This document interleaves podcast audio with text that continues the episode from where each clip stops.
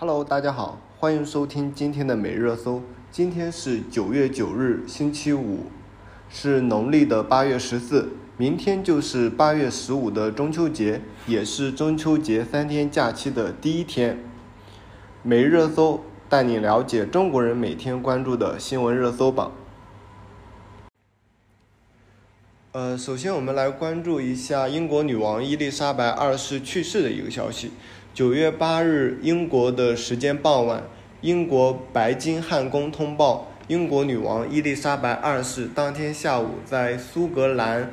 巴尔莫勒尔城堡安详去世。呃，伊丽莎白二世是在其父亲乔治六世去世后，也于一九五二年的二月六日即位。后来，在一九五三年的六月二日加冕，是英国迄今最长寿、在位最久的君王。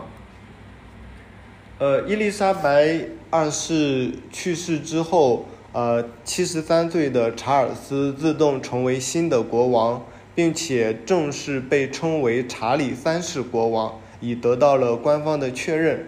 而其四十岁的威廉王子成为了。王位的继承人，呃，英国女王伊丽莎白二世，呃，她在任时间之长，然后也，呃，见证和经历了世界的这种变化，呃，很多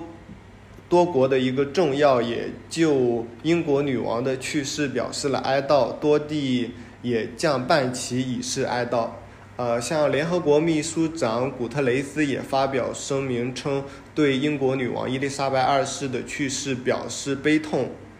呃，此外，像美国的话，就呃包括呃奥巴马以及前总统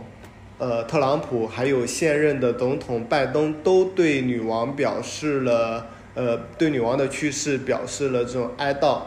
呃。此外，像俄罗斯的总统以及中国的呃国家主席习近平也发了这样的一个吊唁的呃的书信。呃，此外，像法国总统马克龙、德国总理、呃乌克兰的总统、呃加拿大的总理、比利时的首相、印度总理、澳大利亚的总理，呃。还有法国的呃巴黎市长等一些呃多国的政要也都对英国女王的去世表示了哀悼。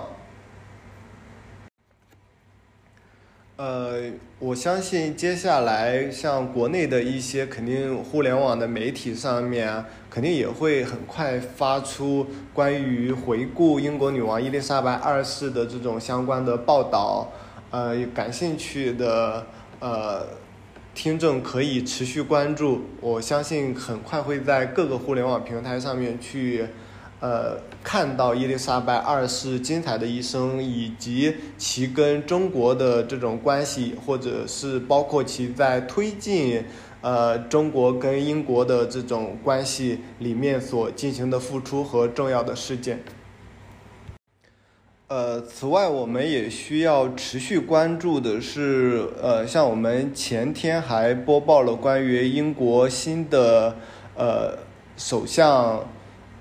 呃特拉斯对华也是有这种强硬的态度，以及包括新的呃英国国王的这种新的上任，呃，其英国国内的这种政要也是都有这种最新的呃。更迭上位，呃，至于后面对于中国的这种关系以及发展会有怎样子的话，也是需要我们继续持续关注的。呃，下面一条新闻是关于朝鲜的，呃，朝鲜在近日是有两个比较重要的事情，第一个是。呃，在昨天，也就是九月八日，朝鲜立法自行宣布为核武国家。呃，根据呃朝鲜领导人金正恩八日在朝鲜第十四届最高人民会议第七次会议上发表讲话称，美国的终极目标是颠覆朝鲜政权，并阐明了朝鲜绝对不契合的一个坚定决心。在韩联社星期五，也就是今天九月九日，引述朝中社当天的报道称，朝鲜领导人金正恩说，朝鲜为核武国家这一地位是不可逆转的，并且表明朝鲜不会进行无核化的一个谈判。呃，关于朝鲜的第二条新闻是关于朝鲜国庆的七十四周年，习近平向朝鲜的最高领导人金正恩致贺电。根据新华社北京九月九日的报道，中共中央总书记、国家主席习近平就朝鲜的国庆七十四周年向朝鲜的劳动党总书记、国务委员长金正恩致贺电。呃，在贺电里面指出了一方面是呃表扬了朝鲜人民的呃这样子在朝鲜的劳动党的指引之下取得的一些呃经济发展以及或者是改善民生的这样的一些成果。另外一方面的话，呃，习近平强调的是目前当下呃。格局是在时刻变化的，然后世界处在这种动荡的变革期，希望中方呃跟朝方保持这样的一个战略沟通，能够协调合作，共同维护其周边乃至世界的一个呃和平稳固的一个发展。下面一条新闻是中国首次发现月球的新矿质，命名为嫦娥石。呃，九月九日也是恰值中华民族传统佳节中秋的前夕，国家航天局、国家原子能机构联合在京发布嫦娥五号最新科学成果。中核集团核工业北京地质研究院在月球样品研究中发现了新矿物，被命名为嫦娥石。并获国际矿物协会新矿物分类以及命名委员会的批准。这是我国首次发现的月球新矿物，也是国际上发现的第六个月球新矿物。作为我国天体矿物学研究的重大突破性成果，嫦娥石的发现使我国成为世界上第三个发现月球新矿物的国家。为和平利用和合作开发太空资源贡献了中国力量。下面一条新闻是：河南一小伙求职，因为其户籍为河南而被拒绝。网友因为此这种职场中出现的地域歧视而将骂上热搜。呃，九月七日，河南一男子在 Boss 直聘上面给猎头公司投简历的时候。被对方以企业不要河南户籍的员工而拒绝，呃，对此，呃，农联集团旗下的团游平台的客服回应：农联集团不招河南人，称公司招聘从来不存在地域的限制，并且企业内也有百分之八点一的员工为河南籍。目前针对此次事件已经上报公司严肃处理，后续会继续跟进。针对第三方的猎头招聘地域限制内容是否对公司带来的名誉损失，客服称相关的部门也正在调查当中。呃，针对这一条消息的话，其实网民的呃观点还是比较统一的，一方面。呃，他们认为河南呃，因因为河南省的这种教育资源以及河南省对面面对这种升学的压力还是比较大的，呃，很多网友也就是会认为说，河南的学生从入学到中考、高考升学这样子已经是比较难的，再加上呃会有这样子的一个地域歧视，对于河南学生来说会比较不公平。第二个的话，很多网友也，呃，回顾了一下自己可能之前也遭受的关于这样子的一个地域歧视，呃，也有大量的网友反映到，在职场当中，地域歧视的确会有存在，呃，但是像今天这条新闻里面是直接是以这种明文的形式，或者是直接这种公开对话消息的形式披露出来的，其实还是比较少，也因此引发了网网友的关注以及热议。呃，也希望慢慢的各招聘平台或者是这种呃公司企业能够呃减少这样子的一种歧视吧。下面一条新闻是中国恒大所持的盛京银行的股份被法拍，成交价格约十点五亿美元。一个由中国国有企业和民营企业组成的财团，同意以折合十点五亿美元的价格收购由中国恒大持有的一家国内银行的少数股权，呃。该交易将帮助这家陷入困境的房地产开发商解决一项债务纠纷。呃，在一家地方法院安排的一场拍卖中，这七家公司组成的财团是唯一的竞买人。这些公司大多数是来自呃中国东北地区的辽宁省。呃，拍卖的标的是。地区商业银行盛京银行股份有限公司百分之十四点六的股份，呃，在淘宝网的互联网拍卖平台上进行的此次拍卖的起拍价格为人民币七十三点一亿元，约合十点五亿美元，与上述财团的出价相同。该财团的三家公司是由沈阳市政府持有的多数股份或者是全资拥有。下面一条新闻是国家统计局发布八月份居民消费价格同比上涨百分之二点五，环比下降百分之零点一。根据国家统计局网站九月九日的信息，二零二二年八月。全国居民消费价格同比上涨百分之二点五，其中城市上涨百分之二点四，农村上涨百分之二点七。食品价格上涨百分之六点一，非食品价格上涨百分之一点七，消费品价格上涨百分之三点七，服务价格上涨百分之零点七。一到八月份平均全国居民消费价格比上年同期上涨百分之一点九。八月份全国居民消费价格环比下降百分之零点一，其中城市下降百分之零点一，农村下降百分之零点一。食品价格上涨百分之零点五，非食品价格下降百分之零点五，消费品价格下降百分之零点二，服务价格持平。呃，因为这条新闻里面的数据牵扯到大家其实能关注到的通货膨胀的的概念。呃，通货膨胀大家都知道，就是自己手里的钱是否更值钱了，或者是变得更不值钱了，呃，这样的一个概念。呃，前段时间我们也呃在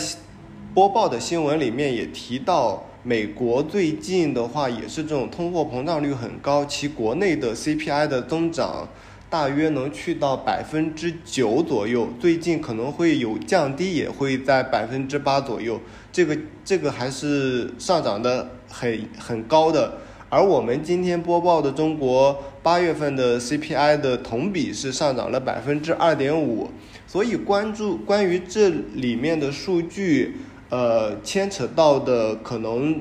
呃，是各位更会关注的中国未来的通货膨胀的情况是会变得更严重，还是会有其他的这种变化？呃，接下来我们就来解读一下呃里面的数据。呃，首先第一个，在此之前的话，我们先去了解一下这里面牵扯的的概念。第一个是 CPI。CPI 它指的是居民消费的价格指数，可以理解为的就是呃商品的价格，就是我原先一斤猪肉的价格是多少，它通过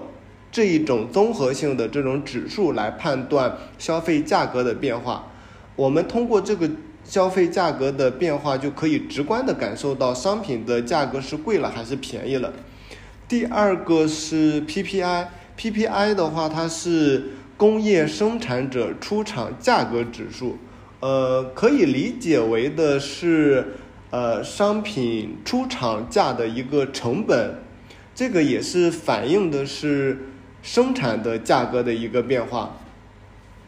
呃，另外一个概念是同比跟环比的一个概念，因为我们对比数据的话是有这样的一个参考的。呃，同比的话就是去年的价格，比如说我们今天呃说八月份的 CPI 的价格同比上涨了百分之二点五，它对比的是去年八月份的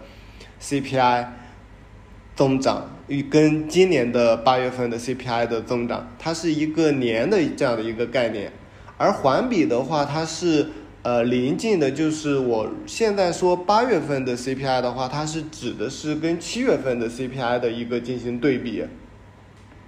呃，所以呃这几个知识点大家弄清楚了的话，我们再次来看一下当呃呃八月份的 CPI 的指数，八月份。全国居民消费价格同比上涨百分之二点五，这里也就是说 CPI 同比上涨百分之二点五，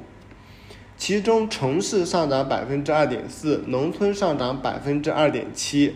食品价格上涨百分之六点一，非食品价格上涨百分之一点七。呃，关于这一个数据来说的话，我们呃首先能够呃需要去对比一下，因为最近像欧洲啊，以及那个刚才提到的说美国的这种价格的变化，而中国这样的也是有这种呃变化趋势在里面的，呃，但是从呃八月份国内的这个 CPI 的结构来看。我国 CPI 增长的重要的驱动因素主要是猪肉、鲜果和蔬菜的价格上涨，呃，而美国跟欧洲的一些国家的话，他们主要的驱动能力是在呃最近的能源危机上面的，包括俄乌战争情况下的能源的价格上涨，所以这里面还是有一些本质的一个区别的，呃。通过这个详细的数据来说的话，呃，我国八月份的 CPI 的结构来看，食品的价格大约贡献了百分之五十的 CPI 的增量。呃，八月份食品烟酒类的价格同比上涨了百分之四点五，影响 CPI 的上涨指数是一点二四个百分点。呃，更细化来说的话，里面最三个最重要的呃驱动因素，第一个就是猪肉，第二个就是鲜果，第三个就是蔬菜。呃，另外的话，我们还可呃，我们还需要知道的是，呃，关于影响居民的这种消费水平、消费价格的这种的话。呃，其实最直观的就是我们这些硬通货类的大宗商品的，像这种粮食类的，以及呃中国消费很高的这种呃猪肉以及蔬菜跟水果，但是国家会在呃粮食的价格上面会有管控，防止这种大范围的增长或者是降低，呃会产生一些呃。潜在的危机，呃，但是对于猪肉来说的话，国家就没有那么，呃，严格的去进行管控，所以，呃，猪肉的价格的上涨跟，跟降低的话，还是能够反映到呃这个消费价格指数来说的话，尤其大家能够很明显的感觉到的话，像猪肉的话，经常，呃，价格低一点的话，可能就是七八块钱。高一点的时候的话，可能能上到三十块钱，所以它的那个呃上涨的幅度还是很大的。另外，呃，中国人对消费的呃对对猪肉的消费量还是很大的，所以它能够直接到影响到呃这个价格的上涨。接下来我们继续了解一下关于 PPI 的一个数据。PPI 就是我们刚才讲到的是工业生产者出厂价格指数。呃，八月份全国工业生产者出厂，这里指的是出厂价格同比上涨百分之二点三，环比下降百分之一点二，而购进价格同比上涨百分之四点二，环比下降百分之一点四。一到八月份平均工业生产者出厂价格比去年的同期上涨百分之六点六，工业生产者的购进价格上涨百分之九点一。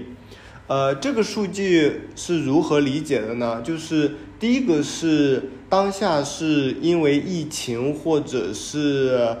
呃其他的一些因素，需求会偏弱，然后库存。呃，积累的可能会更多，需要去呃去库存的这样的一个影响，工业品的价格普遍是有下行的这样的一个趋势，而八月份的 PPI 的环比大幅下降百分之一点二，同比上涨也随之回落到百分之二点三。另外一方面，呃，因为全国疫情的。呃，局部反弹，工业生产整体出现强预期、弱现实的这样的一个局面，需求还是整体还是比较弱的，带动国内的生产资料的价格大幅下降，所以环比会下降百分之一点二。呃，再者一方面，呃，就是我们刚才讲到的，第一个就是需求弱，第二个就是因为库存的问题。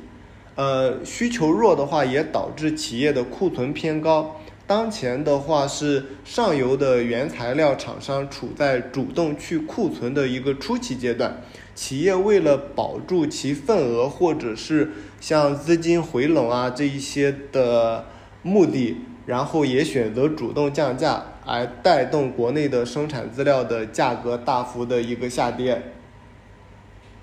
呃，所以。我们来整合一下今天所去提到的，呃，这里面的一些因素，以及接下来可能真正大家关注的通货膨胀的一个趋势的一个问题，呃，就是疫情反复的话，全球主要的经济体加息，尤其是像美国就会特别明显的，嗯，